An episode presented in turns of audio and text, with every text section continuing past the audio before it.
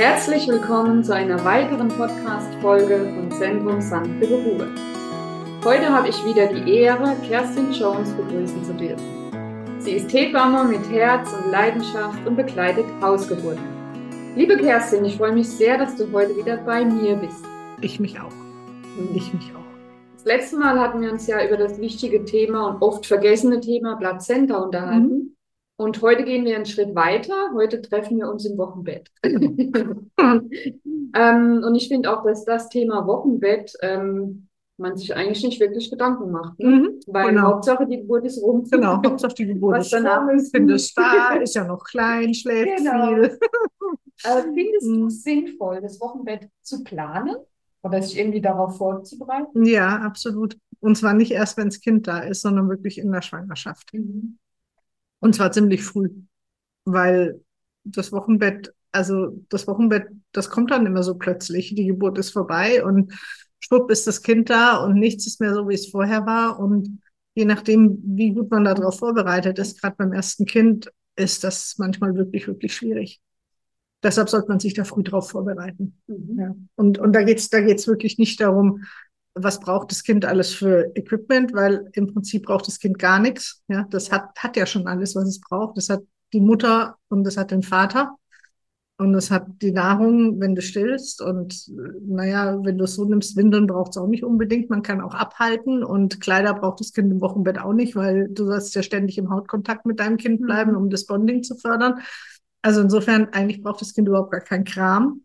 Aber es braucht Eltern, die mental in guter Verfassung sind. Und das erreichst du am besten dadurch, indem du dich einfach gut vorbereitest auf das, was da auf dich zukommt. Mhm. Ja. ja, sehr gut. Ja. Fangen wir doch mal ganz vorne an. Ähm, wie lange dauert denn ein Wochenbett? Na, also offiziell die ersten acht Wochen. Mhm.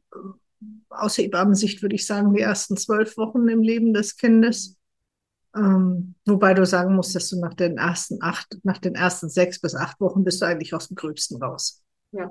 ja. Hier geht es um die Rückbildungsprozesse, ne? Genau, die Rückbildungsprozesse und vor allem auch das Thema Stillen. Ja. Dass das, dass das richtig in Gang kommt, ja. Und das dauert von, naja, das Kind geht sofort super ran, bis zu, naja, acht Wochen, zwölf Wochen manchmal, wenn es ein bisschen schwieriger läuft.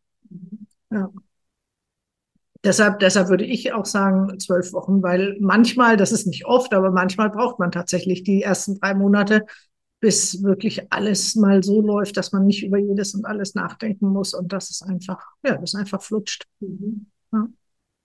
Ähm, was findest du besonders wichtig im Wochenbett oder fürs Wochenbett? Na, dass man einfach mit realistischen Vorstellungen reingeht. Ja, man, man denkt immer, also ich finde, wenn ich jetzt mal auf, so, auf mich zurückgucke, vor meinem ersten Kind, dachte ich, nur ja, da kommt das Kind und ich hatte damit auch nicht so viel Erfahrung mit, wie es denn dann so ist im Wochenbett, ja, und ja, das ist ja so klein, auch und das wird, das wird schon alles, das wird schon alles, ja. Man kann sich das nicht so wirklich vorstellen, wie es ist, wenn, wenn man eben dann nicht mehr zu zweit, sondern auf einmal zu dritt ist. Und so ein kleines Baby, das macht ja noch nicht viel. Also das läuft noch nicht, das krabbelt noch nicht, das redet noch nicht. Aber wie es dann so wirklich ist, wenn du auf einmal keine Zeit mehr für dich alleine hast und du hast ein kleines Kind, was dich wirklich völlig in Anspruch nimmt, 24 Stunden, sieben Tage die Woche, das ist äh, oft mal eine sehr herbe Überraschung. Und je mehr man sich einfach seelisch darauf vorbereitet, desto, desto leichter fällt es einem auch. Und ich finde, man muss auch mit einem gehörigen Mut, äh, gehörigen Portion, ähm, nicht Mut, sondern einfach äh, ja, man darf sich nicht so Ansprüche stellen. Ja, man stellt sich immer die Ansprüche, alles muss perfekt laufen und ich muss alles sofort können und das ist einfach Blödsinn. Ja, gerade bei einem ersten Kind. Also und, da, und ich finde, das Thema ist auch wirklich das ein großes Thema gerade für Erstgebärende und auch für, für werdende Erstlingsväter sozusagen. Ähm, weil man sich da einfach noch nicht vorstellen kann, was kommt, ja.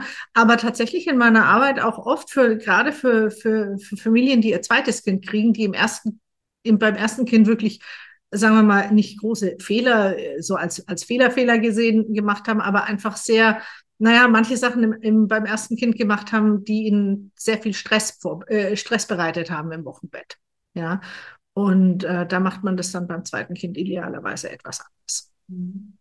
Ja, also man sollte sich einfach darauf einstellen, dass so ein kleines Kind, das, das vergibt sehr viel. Ja, also man muss nicht gleich alles perfekt kennen, können. Ja, äh, Windeln wechseln hat man sehr, sehr schnell gelernt, wenn man mal jeden Tag ein paar Windeln wechselt. Ja, und das Stillen, das geht auch durch Übung. Ja, und ähm, und wie man so ein kleines Kind anfasst und prägt und handelt, das lernt man auch erst, wenn das kleine Kind da ist. Ja, das ist, das ist alles überhaupt gar nicht schlimm. Und deshalb muss man da einfach ganz versuchen, ganz entspannt da reinzugehen. Aber das ist leichter ge gedacht und als, als getan, weil man muss sich ja vorstellen, man schläft dann eigentlich nicht mehr so sehr viel. Und wenn man nicht viel schläft, dann wird alles ganz schnell ganz schlimm. Und dann werden aus den kleinsten Sachen die größten Probleme. Und das ist immer sehr, sehr schade mit anzusehen.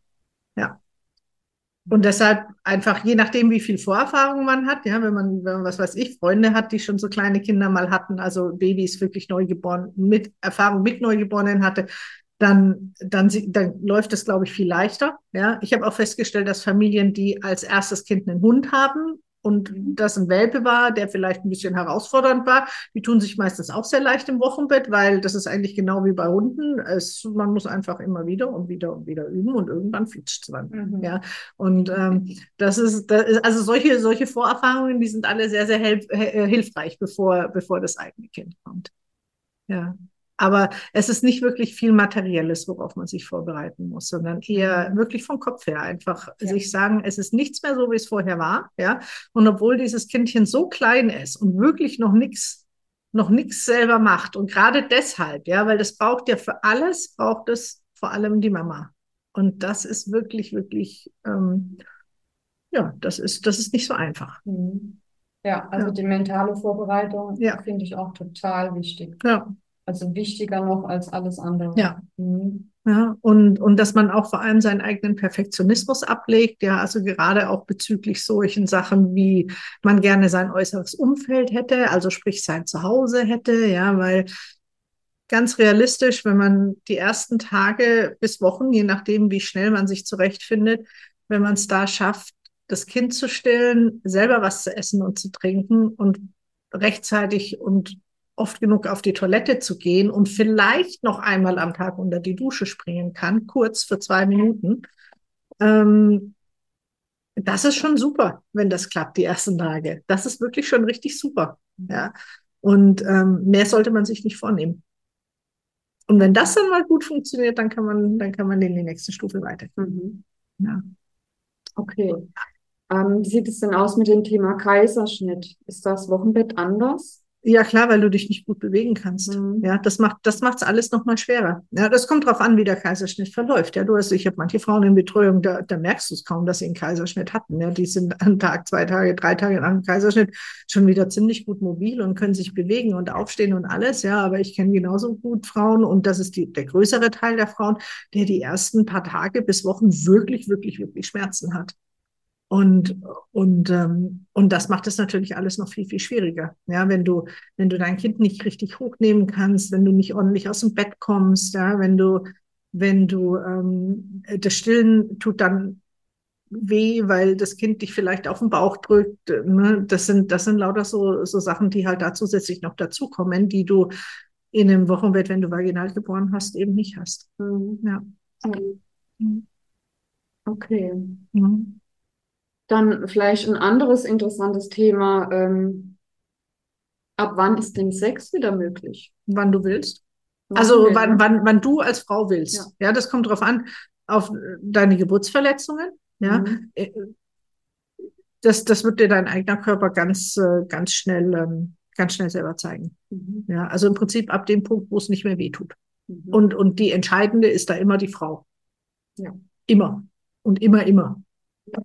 Ja, das ist absolut, äh, weil, weil das ist ja unser Körper, der dann wehtut. Und, ähm, und das ist total unterschiedlich, wie die, wie die Leute da so, so drauf sind. Mhm. Aber es ist auf keinen Fall, man muss auf keinen Fall acht Wochen warten, um das erste Mal wieder miteinander zu schlafen. Okay. Ja. Also der, der, der Mythos, den es früher gab, wegen der Wunde in der Gebärmutter und Wochenfluss, ähm, Nö. Nee, ne? Nö. Ja. Der Wochenfluss ist ja nichts Gefährliches. Ja, das ist zwar nicht wie eine Periodenblutung, sondern das ist ja wirklich die Wundheilung, also mhm. der Wundheilungsprozess, äh, der den Wochenfluss verursacht. Ähm, und ähm, also das heißt, es ist nicht nur reines Blut, sondern da, da sind auch andere Bestandteile mit dabei.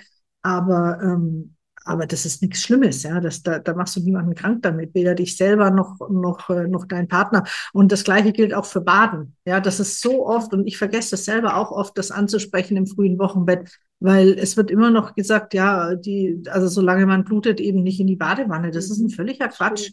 Das ist ein völliger Blödsinn. Ja, du, du kannst natürlich baden. Natürlich, wenn du jetzt eine, eine große Geburtsverletzung hattest oder eine Kaiserschnittnarbe, die vielleicht noch nicht so ganz abgeheilt ist, ja, also wo es, wo es noch, also wo eben noch Wundsekret kommt, ja, oder, oder wenn ganz, also eine ganz extensive Naht oder so war, dann schadet es nicht vielleicht, äh, vielleicht nicht ein bisschen zu warten, ja, bis, bis es ein bisschen mehr abgeheilt ist. Aber im Prinzip ist da überhaupt gar nichts einzuwenden. Mhm. Ja. Im Gegenteil, so in die, ins, ins Wasser zu gehen, das ist im Wochenbett manchmal richtig, ähm, richtig heilsam auch. Ne? Man kann auch Badezusätze reingeben, die eben die Wundheilung fördern oder ja. das alles ein bisschen abschwellen lassen. Und das ist, ähm, das ist eine super feine Sache. Man kann auch mit, mit dem Kind baden, ja, also direkt nach, entweder direkt nach der Geburt oder in den ersten Tagen. Das ist auch super schön, wenn vielleicht die Geburt nicht so toll lief, wie man sich vorgestellt hat, ja, dass man da wirklich nochmal sich das richtig schön gestaltet, selber mit dem Kind ins Wasser geht, sich das Kind danach wirklich nass, nackt nochmal auf die Brust legen lässt, also so richtig nass auch, ja, dass man das im Prinzip so ein bisschen die, das, dieses Geburtsgefühl nochmal nachstellt, nur dieses Mal eben in einem schönen, ähm, in einem schönen Kontext, ja. Ja, genau. So, was genau. hätten wir denn noch? Ähm, es gibt ja auch noch so Themen wie ähm, Hämorrhoiden, mhm. Inkontinenz, mhm. Verstopfung, auch gerade mhm. so typische, ich sag mal, Begleiterscheinungen ne, im mhm. Wochenbett. Kannst ja. du da auch was dazu sagen? Ja, also es ist ganz, ist ganz normal. Hämorrhoiden sind ganz normal, wenn du, wenn du vaginal geboren hast oder auch nach einem Kaiserschnitt, wenn du vielleicht schon eine Weile mitgeschoben hast oder auch Hämorrhoiden schon in der Schwangerschaft hattest, ja. Ähm, wenn du wenn du lange, lange mitschieben musst, dann hast du manchmal richtig, richtig extrem große, schmerzhafte Hämorrhoiden. Im Wochenbett sollst du nicht viel sitzen. Ja, es gibt eine alte Regel, die heißt eine Woche im Bett, eine Woche am Bett, eine Woche ums Bett. Und die sollte man wirklich wörtlich nehmen. Ja, und im Bett ist hauptsächlich liegen. Weil jedes Mal, man muss sich vorstellen, es ist alles weich und der Beckenboden hält nichts und die Bauchmuskeln halten nichts und der Beckenboden hält eure gesamten inneren Organe. Denkt da immer dran. Da drückt richtig viel Gewicht nach unten, ja. Und wenn man sitzt oder steht, dann drückt es nach unten und nach vorne. Und das ist richtig, richtig, richtig schlecht für die Rückbildung. Ja, das heißt, je mehr man am Anfang liegt, desto besser. Man sitzt eh schon viel, ja, weil du setzt dich zum Essen auf. Natürlich isst du nicht im Liegen, ja. Die meisten Leute setzen sich auf zum Essen. Viele Leute sitzen zum Stillen, ja. Und nachdem man das Kind am Anfang die ganze Zeit an der Brust hat, meistens, ja, sitzt man wirklich, wirklich viel. Und gerade bei Hämorrhoiden oder bei einer Geburtsverletzung ist Sitzen richtig scheiße, weil dann rückt es nicht nur von oben runter, sondern auch noch von unten dagegen. Und ähm, dann dauert das alles viel länger, bis es abheilt. Ja, also bei Hämorrhoiden hinlegen ist das allerbeste. Und man kann dann, man kann kühlen mit, ähm, mit, mit, ähm, mit so kleinen Quarkkompressen, die kann man sich selber basteln. Oder, oder was auch super funktioniert, ist, ein, ist ein, äh, sich ein Kondom zu nehmen und nur ein bisschen Wasser reinzufüllen und es flach einzugefrieren. Das kann man sich super gut in die Po-Ritze klemmen sozusagen. Ähm, da, einfach, und kühlen ein, nach Bedarf. Erstmal am Anfang, ja. Ähm, unsere Hämorrhoiden, die können echt lang dauern. Also das kann manchmal zwölf Wochen und länger dauern, bis die wirklich ganz weg sind. Ja, und nochmal, je weniger man sitzt und je weniger Druck äh, da drauf kommt, desto besser. Desto schneller sind die auch wieder weg. Ja. Und ähm, also generell, das, das ist immer so das Ding, was, was im Wochenbett wirklich, wirklich sehr schade zu beobachten ist, dass so viele Frauen wirklich, wirklich Schwierigkeiten haben, einfach mal die Füße stillzuhalten. Ja, ich sage immer, das Wochenbett, das sollte für ja. euch eigentlich so ein bisschen wie, wie, naja, wie, wie so ein kleiner Zwangsurlaub sollte das eigentlich sein. Ja, aber wirklich einer, den man hauptsächlich im Bett verbringt. Ja, und man sollte sich da wirklich äh, so ein bisschen vielleicht das unrealistische Ziel zu setzen, sagen wir mal so 80 bis 90 Prozent der Zeit zu liegen, also zumindest die ersten zwei Wochen. Ja, weil die, die, das hält man eh nicht ein. Ja, schon alleine, wenn du jede ein, zwei Stunden mal pinkeln gehen musst, ja, dann bist du mehr auf als, als, als was man sich vornimmt, ja.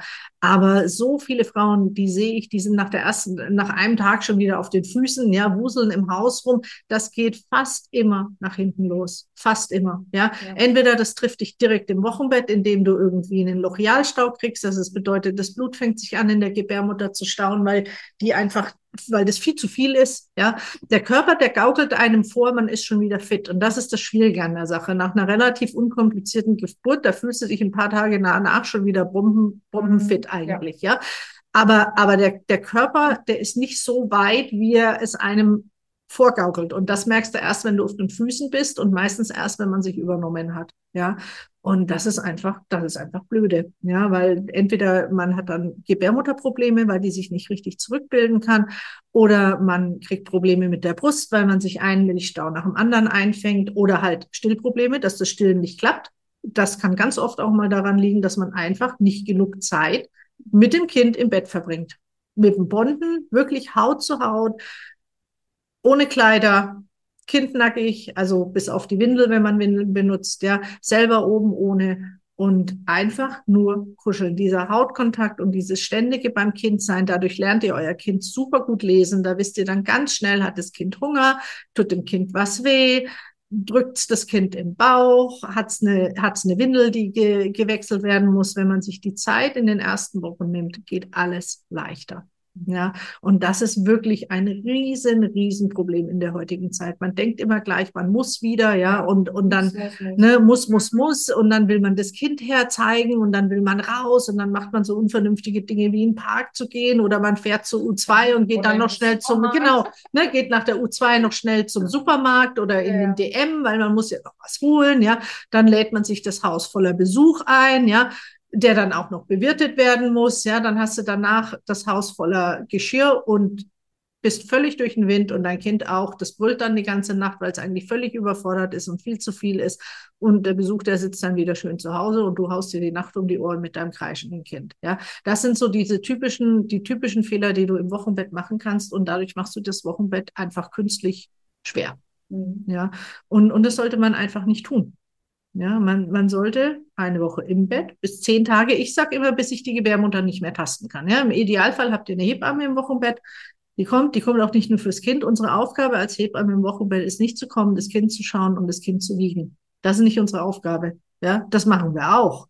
Aber meine Hauptaufgabe als Hebamme im Wochenbett ist zu gucken, dass es der Frau gut geht. Weil wenn es der Frau gut geht, dann geht es dem Kind auch gut. Mhm. Ja, das ist wirklich die Maxime, genau wie in der Schwangerschaft. Wenn es der Frau gut geht, dann geht es dem Kind gut. Ja, und im Wochenbett ist es genau das Gleiche. Eine entspannte Mutter und ein entspannter Vater machen ein entspanntes Kind. Und das macht ein entspanntes Wochenbett. Ja, und ähm, diese, dieses, diese Vorstellung, ja, die Hebamme kommt und schaukelt hier das Kind ein bisschen und wiegt es ab und zu mal. Und das ist, das ist die Aufgabe der Hebamme, die ist einfach grundlegend ja. falsch, ja, weil ich gucke auch, dass die Rückbildung ordentlich ähm, vonstatten geht, ja. Du hilfst den Frauen beim Stillen, Du schaust, dass da alles, alles ähm, gut, gut läuft. Und natürlich guckst du auch, dass das Kind sich ordentlich entwickelt. Aber das ist ein Riesen, das ist wirklich eine super, super verantwortungsvolle Tätigkeit.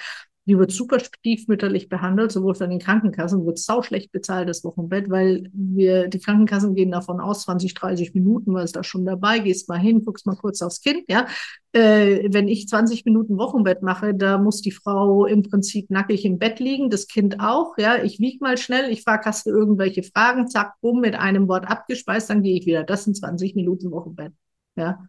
Das ist völlig illusorisch. Das ist, ja, das ist völlig vorbei. an der Realität vorbei. Ja, wenn, ja. Ich, wenn ich in den ersten Tagen auf einem Wochenbettbesuch bin, da sitze ich manchmal zwei Stunden bei der Familie. Manchmal sitze ich drei Stunden bei der Familie, wenn Land unter ist. Ja, weil es so viel zu tun gibt. Ja, und, und das ist, das ist einfach das, was, ähm, was man überhaupt nicht bedenkt. Ich glaube, das liegt auch daran, dass das Wochenbett, das ist so fern von uns sorry, das ist so fern von uns, weil wir einfach auch nicht mehr in diesen Großfamilien leben, ja, in dem, in den Großverband. Man kriegt das nicht mehr mit, bis man selber nicht im Wochenbett ist. Ja, mhm. und dann merkst du erst, was das für eine, für eine riesen Herausforderung zum Teil ist. Und ähm, ja, deshalb ist das Wochenbett manchmal wirklich nicht so ohne. Mhm. Ja. ja. Da sind wir jetzt über das Thema Hämorrhoiden hingekommen. Ne?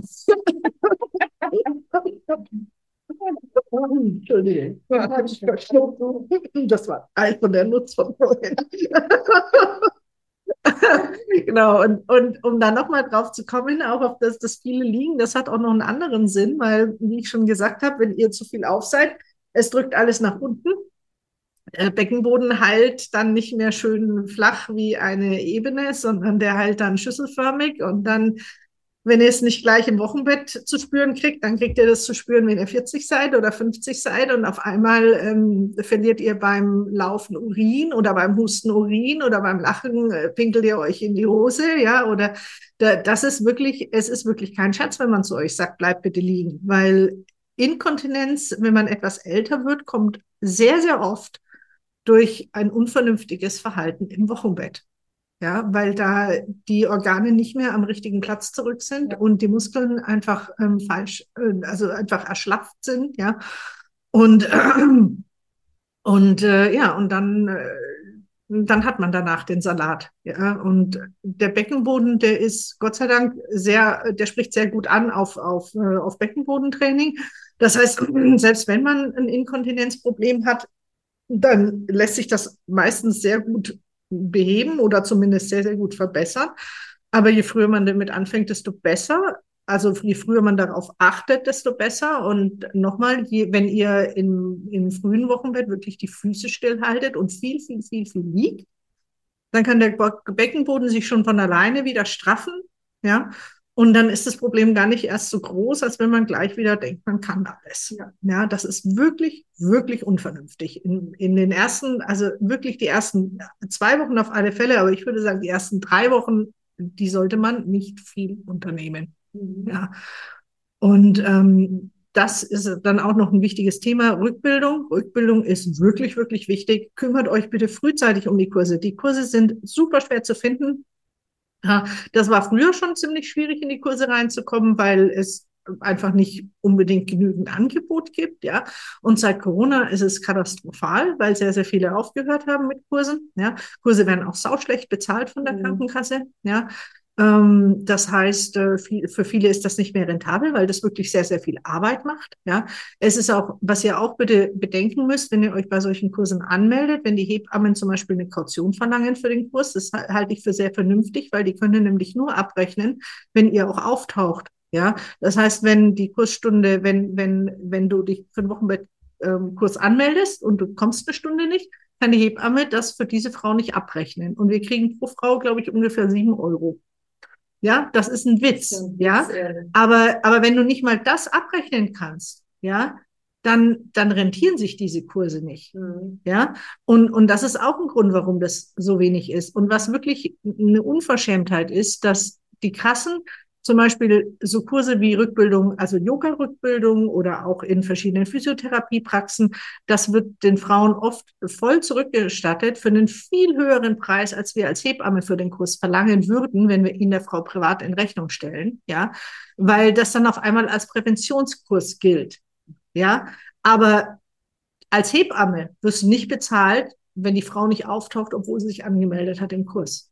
Ja, also das sind, das sind lauter so, so Sachen, warum mhm. du als Hebamme oft sagst, vergiss den Quatsch, ich mache das nicht mehr, obwohl das eigentlich super, super wichtig ist. Ja, also deshalb ist es schwierig, Kurse zu finden und sucht euch diese Kurse bitte rechtzeitig. Ihr solltet wirklich in der Schwangerschaft schon schauen, wie guckt's denn bei mir in der Gegend aus? Wie viele Leute bieten sowas an? Ja, ähm, was sind die Wartezeiten? Und es ist super einfach zu kalkulieren, wann du in den Rückbildungskurs gehen kannst. Ich würde sagen, so frühest, frühestens sechs Wochen, aber lieber acht bis zehn Wochen nach der Geburt. Ja, naja, dann kalkulierst du auf dein ET 14 Tage drauf, weil länger als 14 Tage drüber geht kaum jemand. Ja, und dann nochmal acht Wochen weiter und dann weißt du eigentlich ganz genau, in welchem Monat du deinen Rückbildungskurs anstreben kannst, ja.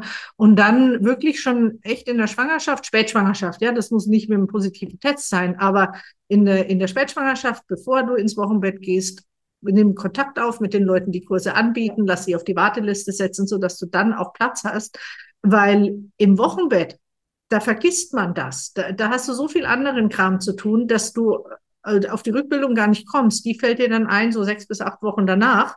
Und dann sind alle Kurse voll. Ja, und die Unverschämtheit ist, dass die Krankenkassen jetzt diese die Frist innerhalb derer man diesen Wochen äh, diesen Rückbildungskurs ähm, äh, ähm, na, absolviert haben muss. Ja, die haben den nochmal von neun Monaten runtergesetzt auf vier Monate nach der Geburt des Kindes. Das ist echt krass, gerade jetzt, wo es so wenig Kurse gibt. Ja, und danach ist es dann leider eine Privatleistung. Ja, und da will ich euch auch wirklich ermutigen, ermutigen, wenn ihr keine Kurse findet oder wenn die erst eben im fünften Lebensmonat eures Kindes an, äh, anfangen, protestiert, legt da ganz vehementen Einspruch ein bei den Krankenkassen. Das ist eine Unverschämtheit. Ja, weil dadurch produzieren die sich nachher viel mehr Kosten, dann sind die Frauen inkontinent. Ja, und das ist wirklich, wirklich, wirklich bescheuert. Ja, also das ist, das ist ganz, ganz, ähm, ganz, ganz wichtig. Und, und ähm, ich würde euch auch wirklich empfehlen, wenn ihr die Rückbildungskurse macht, nehmt eure Kinder nicht mit in die Rückbildung. Ja, es gibt leider nur sehr wenige Kurse, die ähm, die abends stattfinden, so dass man, dass man wirklich vielleicht durch den Partner eine geregelte Kinderbetreuung hat. Aber versucht alles dran, einen Kurs zu finden, wo der entweder Kinderbetreuung anbietet. Das ist, das ist, äh, das machen Gott sei Dank manche. Ja, oder sucht einen Kurs, wo wo eben euer Partner oder irgendjemand aufs Kind aufpassen kann. Das ist ja nicht lang. Das sind anderthalb Stunden maximal, je nachdem mit Anfahrt vielleicht zwei. Ähm, weil wenn ihr eure Kinder mitnehmt zur Rückbildung, wenn dann das Kind unruhig ist oder es ist irgendein anderes Kind unruhig, dann schreit, schreit auf einmal die ganze, die ganze Gruppe, ja, dann machst du keine Rückbildung mehr, sondern du versorgst dein Kind und dann mhm. kannst du das auch gleich lassen, ja. Und ich würde immer einen, einen Kurs vor Ort einem Kurs online ähm, vorziehen. Also vor allem, wenn man eigentlich keine Ahnung hat, was der Beckenboden ist, wenn man vielleicht seinen Beckenboden nicht gut spürt, ja, mhm. weil du kriegst vor Ort, kannst du direkt Input von der Kursleiterin kriegen.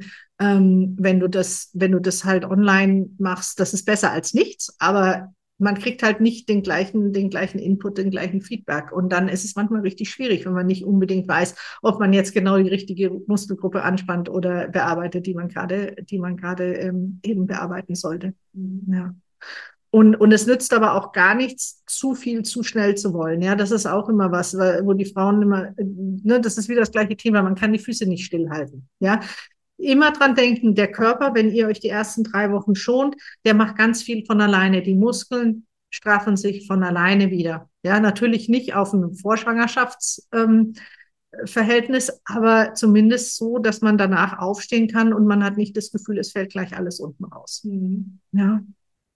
Also das ist, das ist wirklich, wirklich wichtig. Ja.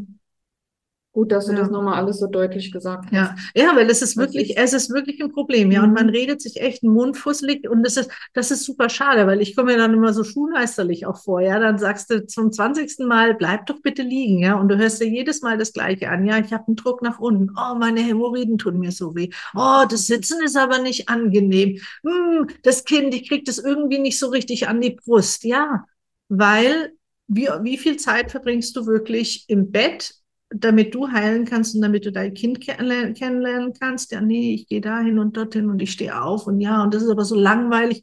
Wie kann das langweilig sein, wenn du doch hier ein Wesen hast, das du noch nie vorher gesehen hast? Ja, die Zeit, die du mit dem Kind da verbringst, das kann gar nicht langweilig sein, weil du musst, du musst so viel lernen von diesem Kind. Ja, also das ist krass. Man muss, man muss sich also, einfach, ja, man, das, man, man sagt, es ist langweilig. Das ist, das ist es ist tatsächlich, das hörst du wirklich, das hörst du wirklich relativ oft. Und das ist, ich finde es auch sehr. Ähm, ja, fehlen da irgendwelche Hormone? Äh, nee, nee, und es sind auch nicht, das ist auch nicht, dass das Kind nicht ständig bei der Mutter dann ist. Das, das überhaupt gar nicht. Aber einfach dieses Liegenbleiben, dieses nicht ich kann Ach mein so, Kindchen ja, nehmen, ja. ja. Nicht das, nein, nicht das Kind ist langweilig, überhaupt nicht. Das um Gottes Willen. Ja, nee, Gott sei Dank, ja, das wäre ja ganz furchtbar. Nein, das gar nicht, ja. Aber dieses, ich muss die Füße stillhalten mhm. und mich mit meinem Kind einfach mal still beschäftigen, ohne dass ich was tue, ohne dass ich in Aktion bin. Das ist das, mhm. ja, was, was vielen so schwer fällt. Das spricht und halt das ist, äh, Zeit, ja, also wer kann denn schon die Füße stillhalten? Du bist ja, immer, immer. Ja. Mhm. Ja, und das Wochenbett heißt Wochenbett, weil früher, wenn wir euch nicht ins Bett beordert hätten, ja, und da ging das Wochenbett ganz streng acht Wochen. Wenn wir euch nicht acht Wochen im Bett gehalten hätten, dann wärt ihr nämlich gleich wieder auf dem Feld gestanden und in der Küche gestanden und hättet das Haus schrubben müssen und schwere Sachen tragen müssen, ja. Und deshalb hat man gesagt, Schluss, was halt, ne, Schluss für die Familien, die sich das leisten konnten, wenn die Mutter mal acht Wochen tatsächlich ausfällt, ja. Und hat versucht, die Frauen wirklich im Bett zu halten, damit sie eben nicht die ganze Arbeit tun müssen, die sie sonst immer tun müssen, ja. Und das ist auch noch eine andere wirklich wichtige Sache, die ihr wirklich auch in der Schwangerschaft schon vorbereiten müsst aufs Wochenbett, ist, wie wollt ihr denn im Wochenbett versorgt sein? Ja, weil man stellt sich immer so vor, ach Gott, ja, da, da haben wir ja nichts zu tun. Ja, da bin ich zu Hause und mein Mann ist zu Hause und dann haben wir acht Wochen und da haben wir ja nichts zu tun.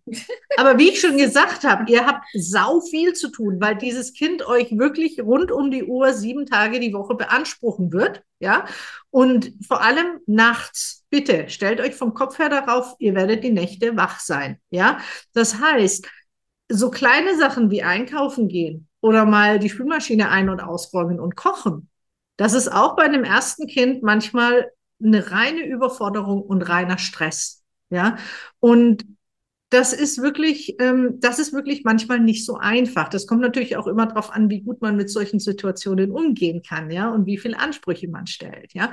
Aber man sollte das Wochenbett so vorbereiten, dass man weiß, man hat zumindest einmal am Tag eine wirklich gute warme Mahlzeit, eine nahrhafte warme Mahlzeit, ja. Und wenn es geht, öfter als einmal am Tag.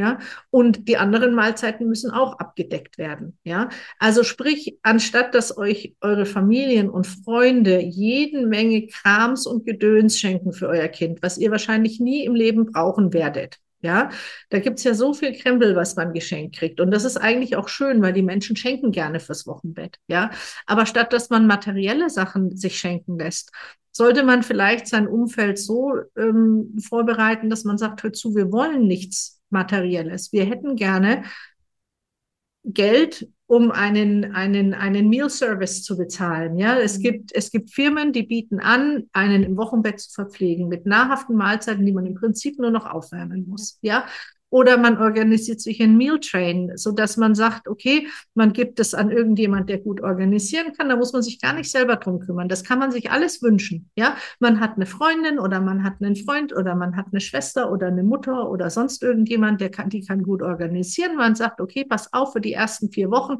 hätten wir gerne jeden Tag eine warme Mahlzeit nach Hause geliefert und wir hätten gerne jemand, der uns einkauft und wir hätten gerne der uns jemanden, der uns so ein bisschen unterstützt, die Bude am Laufen Laufen zu halten, Wäsche wäscht, so der ganze Krimskrams, ja.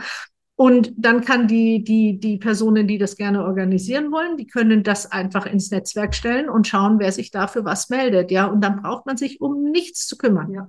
Und das ist wirklich, wirklich ein Segen im Wochenbett, weil dann kannst du wirklich, dann kann vor allem auch der Vater mit dem Kind und seiner Partnerin im Bett liegen und die können alle drei zusammen kuscheln. Was für eine Gnade und was für ein Segen. Mhm. Ja, weil euer Kind immer dran denken, euer Kind ist nur ganz, ganz kurz so, so klein. Ja, das vergessen ja? die meisten. Und das vergessen die. kommt nicht zurück. Also ja, die Zeit nie, kommt nicht zurück. Nie, nie mehr. Nie. Und die ist so schnell vorbei. Ja? ja. Und gerade diese erste Zeit, wo das Kind wirklich nichts anderes machen will, als trinken und kuscheln und schlafen. Das sind vielleicht drei Wochen, vier Wochen.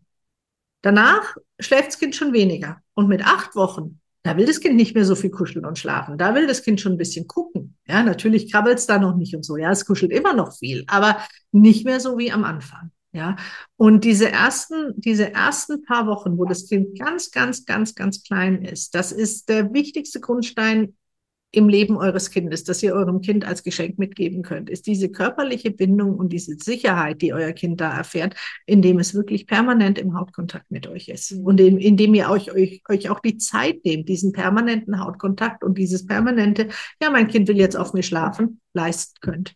Und das geht nur, wenn er zu Hause bleibt. Ja, oder wenn ihr, wenn ihr dorthin geht, wo ihr das trotzdem machen könnt, ja, spricht ja nichts dagegen, die Mutter zu besuchen oder die, die Großeltern zu besuchen, meine ich zum Beispiel, ja.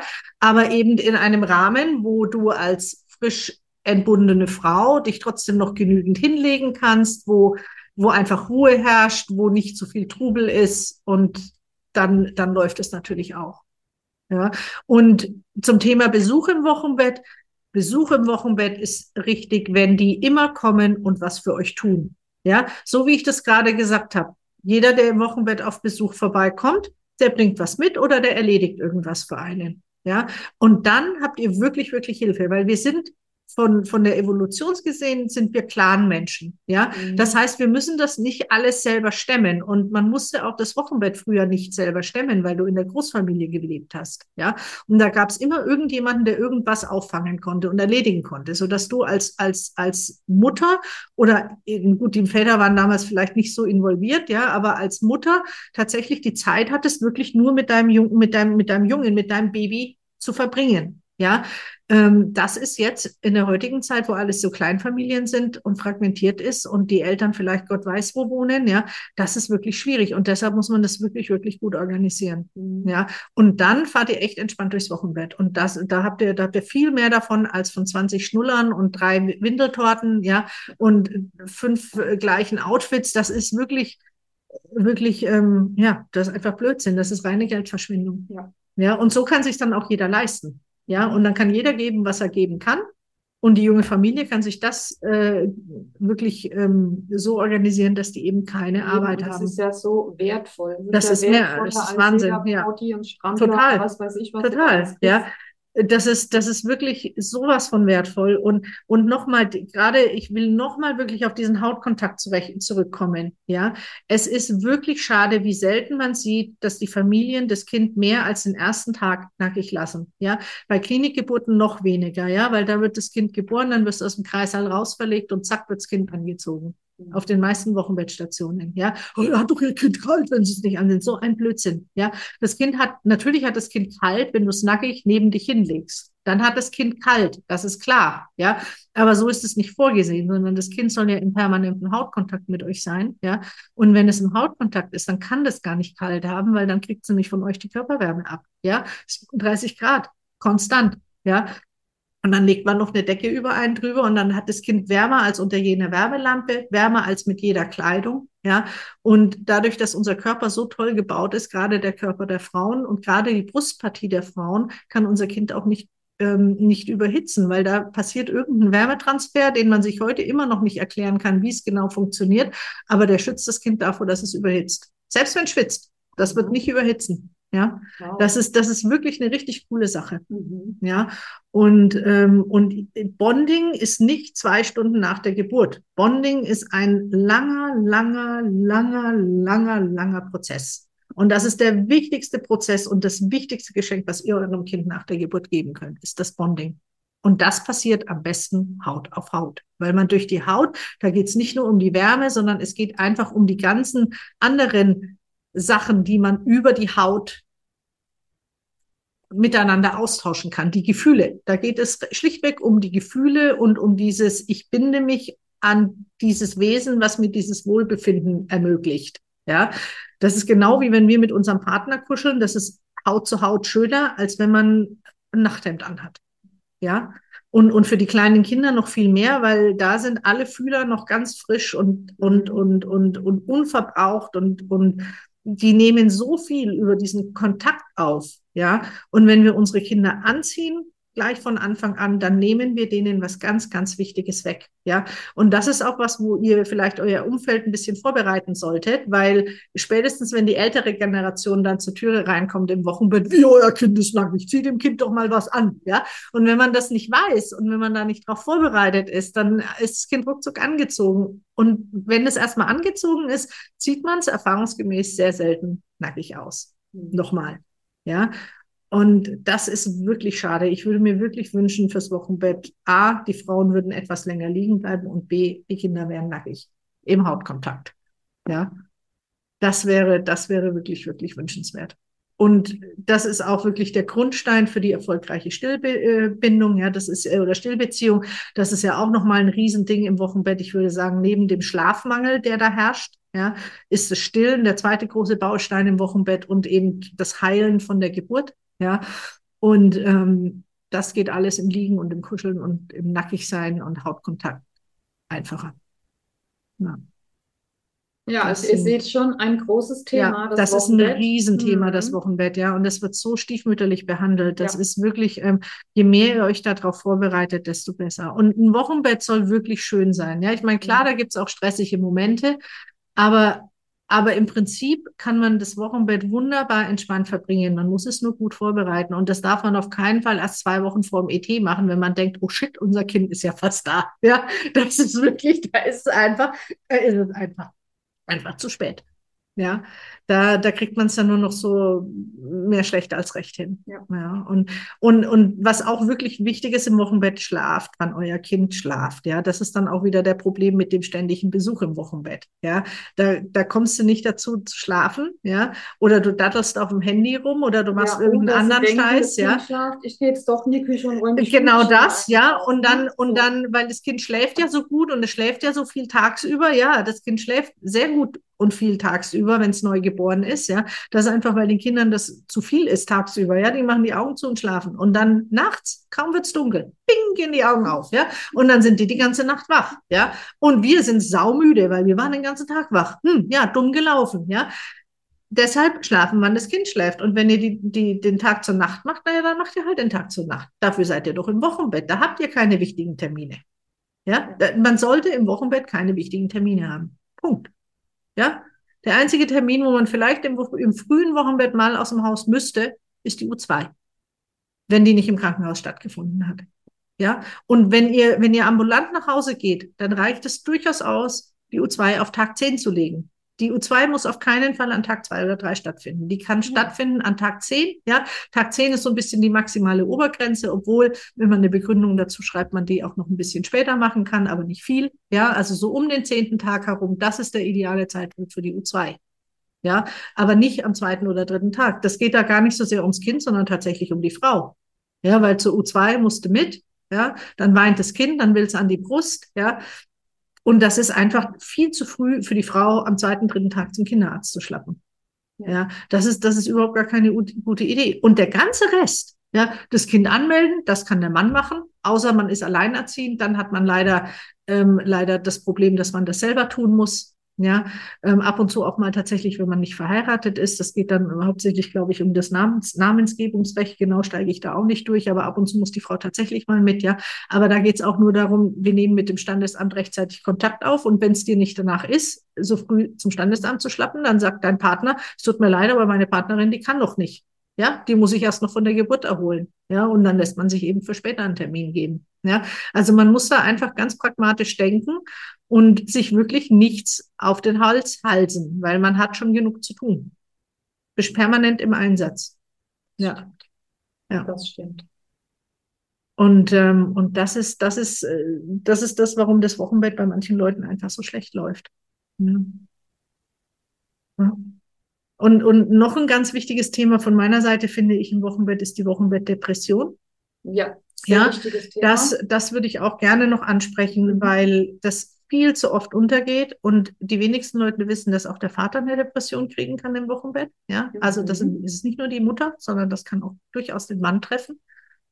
Hm, das ist äh, immer noch leider sehr stigmatisiert. Alles, was mit der Psyche zu tun hat, das muss man doch alles muppen. Und äh, was ist denn da schon dabei? Ja, guck dir doch mal das kleine süße ja, Kind stell an. So an. Stell dich ja, nicht ja. so an, das ist normal. Mhm. Ja, sei doch froh, dass du ein gesundes Kind hast. Scheiß drauf, wie die Geburt war. Ja, äh, man, man trifft da auf sehr, sehr, sehr viel Unverständnis leider noch, ja. Und das Problem ist auch, dass, dass einfach auch die Psychotherapeuten, die sind ausgebucht bis oben hin, ja. Das heißt, wenn es einen da wirklich trifft, man muss unter Umständen sehr, sehr lange auf einen Termin und auf Hilfe warten, ja. Also das heißt, wenn ihr, wenn ihr euch, wenn ihr das Gefühl habt im Wochenbett, dass es euch nicht gut geht und dass ihr aus diesem Tal, in das ihr hinein fallt, nicht herauskommt, dann bemüht euch bitte frühzeitig um Hilfe. Ja. Wirklich frühzeitig um genau. Hilfe. Ja. Und scheut euch nicht, das anzusprechen. Da ist überhaupt, das ist keine Schande. Meine Güte. Ja. Das ist überhaupt gar keine Schande. Und, ähm, und es gibt tatsächlich, je nachdem, wo man wohnt, in manchen Orten gibt es wahnsinnig gute, ähm, Auffangmöglichkeiten für diese Probleme. Ja, andere Orte sind wieder ganz anders und da gibt's nichts. Ja, und eine Wochenbettdepression ist nicht das gleiche wie eine andere Depression. Da kommt noch viel mehr anderes dazu, weil das, weil das im Wochenbett ist und weil da die hormonelle Lage eh ganz anders ist im Körper als als wenn du eben nicht gerade erst geboren hast. Das heißt, wenn man da in die Therapie geht, dann sollte man unbedingt unbedingt gucken, dass der Mensch, der der die Therapie ähm, macht, sich auch wirklich mit dem Wochenbett und den speziellen hormonellen Verhältnissen auskennt ja, weil da würde richtig viel, richtig viel Mist gebaut, mhm. ja, von Frauen, die, die vielleicht zum Beispiel ganz problemlos weiter stillen könnten, weil das Stillen sie überhaupt gar nicht belastet, weil das eigentlich super gut läuft, ja, denen dann gesagt, ja, erstens mal stillen sie ab, weil das ist ja viel zu viel Arbeit und das belastet sie ja noch, ja, und überhaupt die Medikamente, die sie dann vielleicht nehmen müssen, die sind alle stillunverträglich, das ist ein Scheiß. Ja, es gibt sehr viel, was man machen kann, was absolut stillverträglich ist. Und da muss man immer gucken, belastet dich das Stillen wahnsinnig oder ist das Stillen eigentlich eher was, wo du sagst, boah, ey, wenigstens das klappt. Da habe ich mhm. eine super Beziehung mit meinem Kind und das, das will ich nicht dran geben. Ja. Und, und lauter so, lauter so, so Sachen, ja, oder, oder einfach, dass man vom Kind am Ende getrennt wird, wenn es ganz, ganz schlimm ist. Ja. Es gibt Gott sei Dank auch stationäre Einrichtungen, wenn es wirklich so dicke kommt, dass man stationär gehen muss, weil das meiste lässt sich Gott sei Dank ambulant regeln, regeln, ja. Und dann ist man natürlich niemals vom Kind getrennt. Aber ab und zu wird jemand mal so, so krank, dass das wirklich nicht mehr geht, dass die sich einfach, die, die sind so sehr mit sich selbst beschäftigt, weil sie so krank sind, dass sie sich nicht zusätzlich auch noch um ein kleines Kind kümmern müssen. Ja, und dann gibt es manche Einrichtungen, das sind dann eben Mutter-Kind-Einrichtungen, ja, wo das Kind mitgeht, aber die Frau dann so viel Unterstützung hat, dass das eben nicht getrennt werden muss. Mhm. Ja, ähm, also das heißt, man, man sollte sich da wirklich, wirklich, ähm, wirklich, wirklich gucken, dass man da an die richtige Stelle gerät und sich wirklich, wirklich früh Hilfe holen, so dass wenn man ein bisschen warten muss, man nicht ganz so arg schlimm leiden muss. Ja, da gibt es zum Beispiel Schatten und Licht e.V. Das ist eine super Adresse, wenn es einem nicht äh, nicht gut geht im Wochenbett oder noch eins ist Mutterseelen allein. Ja, das sind oder oder auch die frühen Hilfen. Ja, es gibt sehr viele sehr viele ähm, Ressourcen, die man da, die man da ähm, anzapfen kann, die einen dann wieder weiterhelfen können, wohin man sich wenden kann. Ja, also das sind nicht unbedingt dann die Stellen gleich, die einen mit dem, äh, äh, die eben dann die Therapeuten dort sitzen haben, aber zumindest können sie sagen, okay, hier und hier und hier könnt ihr hingehen. Genau. Ja, und was total normal ist im Wochenbett, vor allem die ersten zwei, drei Wochen fast, würde ich sagen, ja, ist, dass man immer wieder mal in so ein Tief reinfällt. Ja, dass du echt, da hast du manche Tage, da könntest du einfach nur heulen. Ja, mhm. wegen dem blödsten Ding. Ja, einfach nur heulen. Ja, da ist einfach nur alles scheiße. Mhm. Ja, das ist total normal. Das darf auch mal zwei, drei Tage dauern. Das ist alles nicht schlimm. Ja, aber dann kommst du wieder raus und dann kannst du wieder lachen und dann kannst du wieder sagen, ach nee, doch so schlimm ist es gar nicht, ja. Und ganz häufig ist das durch Schlafmangel verursacht, ja. Ich hatte manche Frauen schon, die du kommst manchmal in so eine Hypervigilanz rein, weil du, du sagst ja, nee, ich kann aber nicht schlafen, ich kann aber nicht schlafen, ich muss ständig das Kind angucken, ja. Man, da muss man sich, da muss man sich wirklich, wirklich zwingen zu schlafen, weil das, ich hatte wirklich zwei, dreimal jetzt schon den Fall, wo ich echt dachte, shit, die Frau, die hat nicht, die, die kippt mir hier in keine Depression, sondern die kippt mir hier wirklich in eine, in eine Psychose rein. Ja, von Selbstmordgedanken über Gedanken, man tut jetzt dem Kind gleich was an, ja, bei jeder bisher, Gott sei Dank, nach einer ordentlichen Dose Schlaf, und zwar mal so sechs, sieben, acht Stunden am Stück, war das wieder okay. Ja, da muss man natürlich dann zu etwas drastischeren Maßnahmen greifen, sprich, man muss dann entweder ein Schlafmittel nehmen oder sich sonst irgendwie tatsächlich einfach wegbeamen, ja, weil da ist dann Schlaf ein Muss. Ja, ja? Schlaf ist so Schlaf wichtig. ist so wichtig. Ja. Das ist richtig, richtig kacke, wenn man in Schlafdefizit mhm. gerät, ja. Aber in, in so einen großen Schlafdefizit sollte man im, im Idealfall gar nicht reinkommen. Ja, deshalb schlaft, wann euer Kind schlaft, dann kommt ihr in dieses Schlafdefizit nicht hinein, weil das Kind schläft wahnsinnig viel in den ersten Tagen. Das Problem ist nur, wir schlafen nicht, wenn unser Kind schläft. Und deshalb kommt es uns so vor, dass wir nicht genügend Schlaf kriegen. Ja. ja? Und nochmal, wenn ihr eine Hebamme habt, die euch im Wochenbett betreut oder aber auch eben eure Familie, euer Partner, ja, sprecht das an, wenn ihr das Gefühl habt, dass ihr euch nicht gut fühlt im Wochenbett, ja, dass ihr nicht schlafen könnt, dass ihr nicht runterkommt, dass ihr das Gefühl habt, ihr seid hier in einem tiefen Loch und ihr kommt da nicht mehr raus. Holt euch bitte unbedingt Hilfe. Ja. Und lasst euch bloß nicht mit solchen dummen Kommentaren abspeisen, wie, na, was ist denn da schon dabei? Und es ist doch alles gut und stell dich nicht so an, weil das ist wirklich, wirklich, wirklich übel. Ja. Ja, das ist richtig doof. Ja. Das ist, ähm, also das ist wirklich ein, das ist ein Riesenthema, das Wochenbett. Ja, ja. sagen wir. Riesenthema. Riesenthema. Ein Riesenthema. Ja, mhm. da, da kommst du von, da ja. kannst du in so viele, in so viele, viele verschiedenen Richtungen gehen. Ja. Das, äh, da, das ist, das ist ein Endlosthema im Prinzip. Ja. ja. Was, was anderes, was auch noch wichtig ist, finde ich, fürs Wochenbett, ist, wenn du, wenn es eben nicht euer erstes Kind ist, ja, also man hat schon ein Kind, ähm, egal wie alt, stellt euch darauf ein, das ist für euer älteres Kind eine Scheißzeit eigentlich. Ja, das war bisher das Prinzesschen oder der Prinz. Ja, selbst wenn man es nicht verwöhnt hat, das war trotzdem. Ja, das, das ist so. Ne? Das hatte die Mama und den Papa für ganz alleine. Und man, man, ich muss mir immer denken, wenn die Leute so fragen, ja, freust du dich auf dein Geschwisterchen? Ja, und dann das kleine Zweijährige, das nickt und sagt, ja, ja. Und dann die Eltern denken, ja, das wird schon alles gut. Ja. In den meisten Fällen läuft es auch tatsächlich alles gut. Aber das ist für das ältere Kind wirklich eine Nummer. Ja, auf einmal hat die Mama nicht mehr Zeit, auf einmal hat der Papa auch nicht mehr so viel Zeit, auf einmal ist da so ein kleines Wesen, was ständig an der Mama dranhängt oder ständig am Papa dranhängt, ja, dann heult's, dann rennt die Mama wieder. Das ist echt ein Riesending für, für, für, für Geschwister, ja je mehr man die Kinder darauf so ein bisschen vorbereitet, wenn sie schon älter sind, kann man sie sicherlich darauf vorbereiten, einfach um so ein bisschen zu erzählen, wie es so ist, wenn man ein Baby eben neu in die Familie kriegt. Ja, wenn die noch so klein sind, dann kann man sie nicht viel vorbereiten, aber man kann sein Umfeld darauf vorbereiten. Ja, man kann sich die Großeltern zur Hand holen und sagen, hey, im Wochenbett, wir wünschen uns von euch, bespaßt bitte unser älteres Kind. Ja, oder wenn man, wenn die Großeltern nicht in der Nähe sind, vielleicht hat man Freunde, ja, die man, ich hoffe, man hat Freunde, die man sich dann da so ein bisschen mit ins Boot holen kann, ja, wo, wo man dann einfach sagt, so ein paar Mal die Woche, holt uns das Kind, geht mit ihm in Zoo, ins Schwimmbad, in was weiß ich was, auf den Spielplatz, ja, ruhig dann auch Sachen machen, die das Kind besonders gerne mag, ja, und schickt eure älteren Kinder in den Kindergarten, wenn euer neues Kind da ist. Also sprich, dieses das Kind will aber jetzt nicht in den Kindergarten, weil da ist ja jetzt dieses süße Baby zu Hause, ja. Das ist zwar, das ist zwar süß und das ist lieb und ich kann auch total nachvollziehen, wie man dann schwach wird und sagt, nee, nee, okay, dann bleib zu Hause, ja. Aber meistens ist es den Älteren dann relativ schnell langweilig. Ja, wenn dann natürlich der Papa zu Hause ist, der dann das ältere Kind auffangen kann, ja, oder man hat die Großeltern zur Hand, die das machen können, dann ist es was ganz was anderes, ja.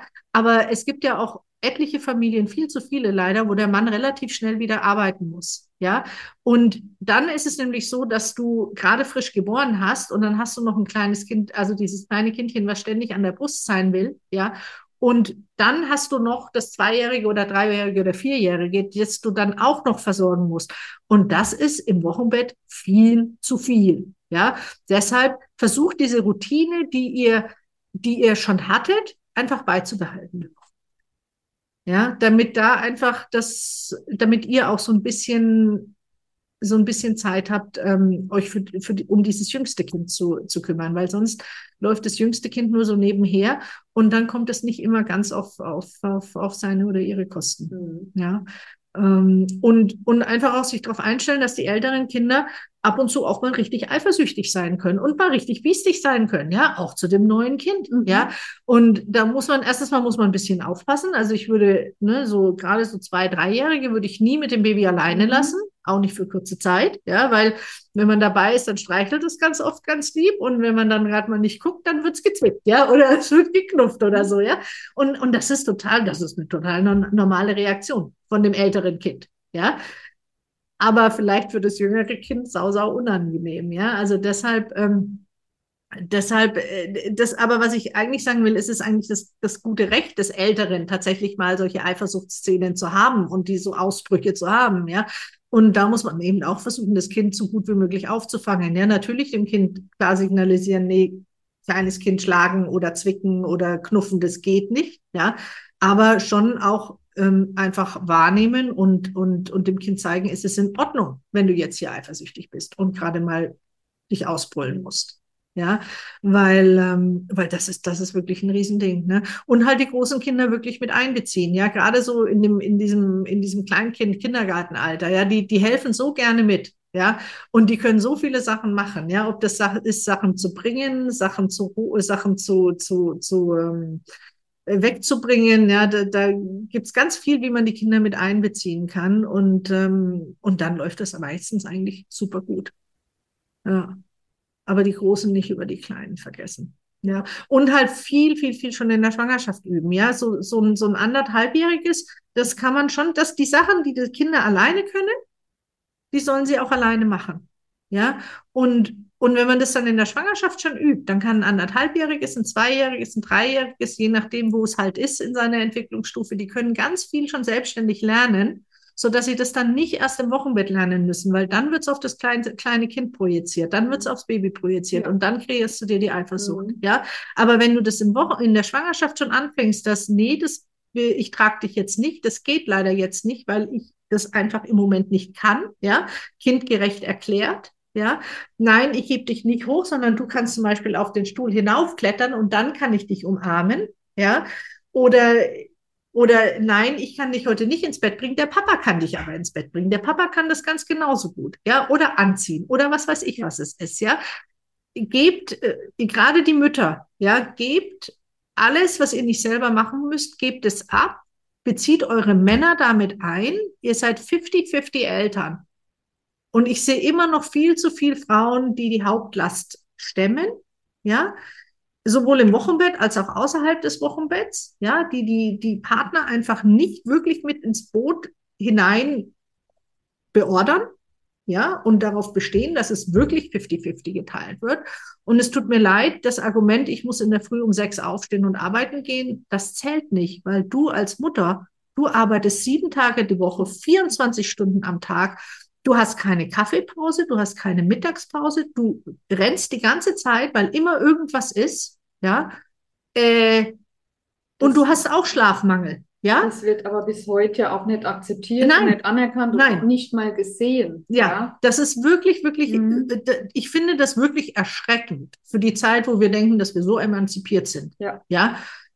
Nee, das sind wir mhm. überhaupt nicht. Ja. ja. Und da ist Deutschland wirklich, wirklich hinten dran. Also echt, wenn ich mir da so meine, also ich habe Kinder, die sind über die ganze Welt verteilt und wenn ich mir da so die, also meine, meine, meine Stieftochter in Skandinavien, boah, da ist mehr Teilung, also die teilen sich das viel mehr mit den Kindern, ja, als ich in vielen deutschen Familien oder in vielen Familien in Deutschland sehe, ja. Mhm. In Amerika genauso. Ah, da wird viel mehr zusammen gemacht, ja, zwischen Mann und Frau mit den Kindern als eben hier. Ja, hier ist es immer noch sehr viel das klassische Rollenmodell. Ja, ähm, viele Männer auch, die, die denken, die können sich die Elternzeit nicht nehmen, weil um Gottes Willen die Karriere, Herrgott, dafür haben wir doch die Gesetze hier Oder, in Deutschland. Pass auf, sie nehmen ja? sich die Elternzeit, ja. weil es ist ja Urlaub. Es ist Urlaub, Und richtig. Das ist nicht Urlaub. Wieder arbeiten. Ja? Ja, weil genau, das ist nicht Urlaub. Ja, und das Wochenbett ist auch nicht Urlaub. Das Wochenbett ist verdammt nochmal harte Arbeit für beide. Ja, aber bitte, ihr habt dieses Kind gemeinsam gezeugt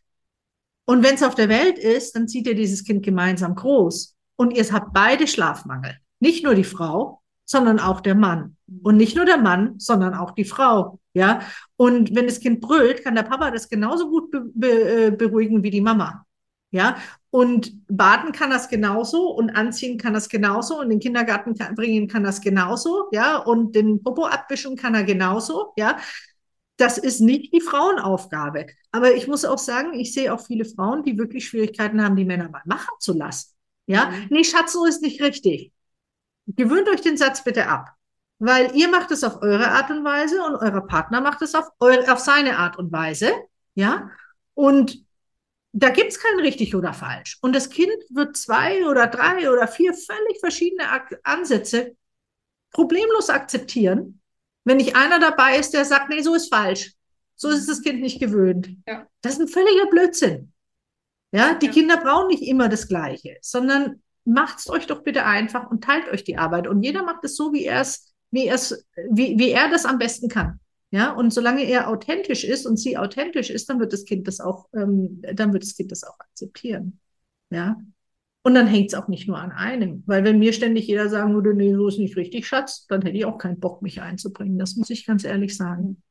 Ja, vor allem kommst du dir auch voll doof vor, wenn dir dann ständig jemand auf die Finger guckt. Ja, oder ne, manchmal ist es auch andersrum, da ist es dann der Mann, der sagt. Aber, aber öfter siehst du es tatsächlich bei den Frauen, weil wir Frauen immer denken, wir müssen die, die Sachen müssen wir noch alle selber machen. Ja, aber eigentlich das Einzige, was du wirklich alleine machen musst mit dem Kind, ist stillen. Ist stillen. Ja. Danke. Genau, das ist stillen. Alles andere kann der Mann machen, die Oma machen, die Freundin machen, das ist total egal. Windeln wechseln, ja, äh, vor allem Windeln wechseln, ja, auch in der Nacht, ja, man kann den Mann auch in der Nacht aus dem Bett schmeißen und sagen, hier, wickel du, ich still, ja. Ähm, das heißt, gebt bitte ab. Gebt einfach ab. Ihr müsst nur, das Einzige, was ihr machen müsst, ist euer Kind zu stillen. Den Rest kann jemand anders erledigen. Und genauso gut wie ihr. Nur stillen nicht. Das müsst ihr selber machen. Richtig. Mhm. Und bitte wisst, dass ihr beim Stillen euer Kind die ersten paar Tage bis Wochen permanent an der Brust haben werdet. Das wird besser. Das wird besser. Das geht nicht die ganze Zeit so. Ja, also das ist wirklich, das ist, das ist auch so ein Riesending im, im, äh, im, im Wochenbett. Ne? Das Thema Stillen, das ist ein Riesending. Das, das, das, das behandeln wir mal in einem anderen Podcast. Das braucht, ja? Podcast. Das, das braucht ja. absolut ja. einen extra Podcast, aber ja. einfach nur, weil es so sehr zum Wochenbett gehört. Ja, wenn mhm. ihr stillt, stellt euch seelisch darauf ein, schon wenn ihr schwanger seid, dass euer Kind ständig und immer eigentlich an der Brust hängen wird. Ja, das bedeutet nicht, ihr habt zu wenig Milch. Das bedeutet nicht, ihr verwöhnt euer Kind, sondern das bedeutet einfach, das läuft alles richtig und euer Kind will permanent an die Brust, weil es den Milchhaushalt ankurbeln möchte und weil es ein Saugbedürfnis hat und weil es ein Nähebedürfnis hat und weil es einfach schön ist an der Brust. Ja, und ähm, und deshalb bleibt ihr im Wochenbett und bleibt schön liegen und dann habt ihr Zeit dafür. Genau. Nichtsdestotrotz, auch im Wochenbett, als gerade als Mutter, die ja dieses Kind dann ständig an der Haut hat und an sich dran hat, ja, werdet ihr ab und zu mal wirklich einen Moment brauchen, wo ihr nur für euch sein könnt. Ja, und das ist auch ganz, ganz wichtig, dass ihr euch solche Momente eben auch zugesteht. Ja, weil niemand kann immer nur, nur, nur für jemand anderes da sein. Ja, also das heißt, wenn ihr im Wochenbett das Gefühl habt, und da ist jeder anders. Ja, manche sind da völlig, gehen da völlig drin auf und die können das Kind gar nicht genug an sich dran haben. Ja, und haben dieses Bedürfnis vielleicht nicht ab und zu mal das Kind abgeben zu wollen. Nicht in den ersten paar Wochen. Ja, vielleicht kommt es dann erst mit acht Wochen oder mit zwölf Wochen. Ja, aber viele die haben das Bedürfnis eben schon. Und das ist total okay. Das ist total okay. Das macht euch auch überhaupt gar nicht zur schlechten Mutter. Ja, wenn das Kind gestillt hat und es hat ausreichend getrunken, so dass ihr seht, nee, also Hunger kann es jetzt wirklich nicht mehr haben. Ja, dann kann es auch der Papa sich auf die Brust legen. Ja, und der Papa, der hat vielleicht keine Brust, wo das Kind was rauskriegt oder wo das Kind vielleicht ansaugen möchte. Ja, aber der Papa hat einen kleinen Finger, mit dem er das Kind beruhigen kann und der kann mit dem Kind ein bisschen spazieren gehen. Und in der Zeit hat die Mama Zeit zu schlafen oder einfach nur mal für sich zu sein. Und solche Pausen, die müsst ihr euch unbedingt, unbedingt auch immer wieder gönnen. Und da ist jeder in, und jeder so, wie er es braucht. Ja, ob ihr die jeden Tag braucht oder ob ihr die alle paar Tage mal braucht, aber das ist total wichtig. Ja. Und da wirklich, das funktioniert tatsächlich dann auch am besten, wenn das Kind dann auch wirklich nicht im Raum ist, weil diese Kleinen, die wollen eigentlich nicht woanders hin. Ja, die sind wie die kleinen Hunde und Katzen, die wollen auch nur bei der Mama Katze sein oder beim Mama Hund. Ja, die, die finden es eigentlich nicht so toll, wenn sie von der Mama weg sind. Aber die Mama, die hat halt auch Bedürfnisse. Ja, und das ist dann, das ist völlig legitim, das Kind dann auch mal abzugeben. Ja, und, und zu sagen, geh einfach mal nur eine halbe Stunde. Ja. Und so bleibt man auch einigermaßen bei klarem Verstand. Aber dann bloß nicht aufstehen und rumwuseln und den Haushalt das, das ist absolut verboten. Ja und lasst das Haus einfach mal gehen. Ja, ja? das ist Haus, doch Haus sowas von wurscht, ob eben. sich irgendwo die Teller stapeln, dann geht eben nicht in die Küche, ja, oder ob es eben mal nicht so gesaugt und so aufgeräumt ist, wie ihr es machen würdet, das ist völlig Schnuppe. Total egal. Das könnt ihr alles wieder machen, wenn ihr aufstehen dürft. Ja, einfach mal alle fünf Grad sein lassen und das Wochenbett genießen, weil das ist wirklich eine schöne Zeit. Ja. Aber man muss es gut vorbereiten. Genau. Sonst ist Stress. Und das ja. ist das A und O. Richtig. Vorbereitung ist alles. Vorbereitung, ja. Ja. Ja, wunderbar, Kerstin, gell? Da können wir wieder stundenlang Stunden. Stunden. ja, Stunden. Super. Ja, genau. Was Wichtiges vergessen, Nina? Nee, ich glaube nicht. Das waren erstmal die wichtigsten Basics. Ich glaube schon, ja. Ja. Nee, da würde ich sagen, lassen wir das einfach so stehen. Ja. Mhm. Und schauen wir, was wir das nächste Mal machen. Mhm. Vielleicht tatsächlich das Thema Stillen. Mhm, das wäre vielleicht mal eine gute Sache. Passt ja auch gut dazu. Ja, das wäre mal eine Ja. gute Sache. Ja. Es gibt so viele Themen. ja. okay, Kerstin, schon dann alle klein. vielen Dank. dass Bitte gerne. Da bist. Das war mir ein Und, äh, Vergnügen. Mir auch, mir auch. Immer wieder schön mit dir. Finde ich auch. Okay, Immer wieder schön mit dir. dann bis bald. Bis bald.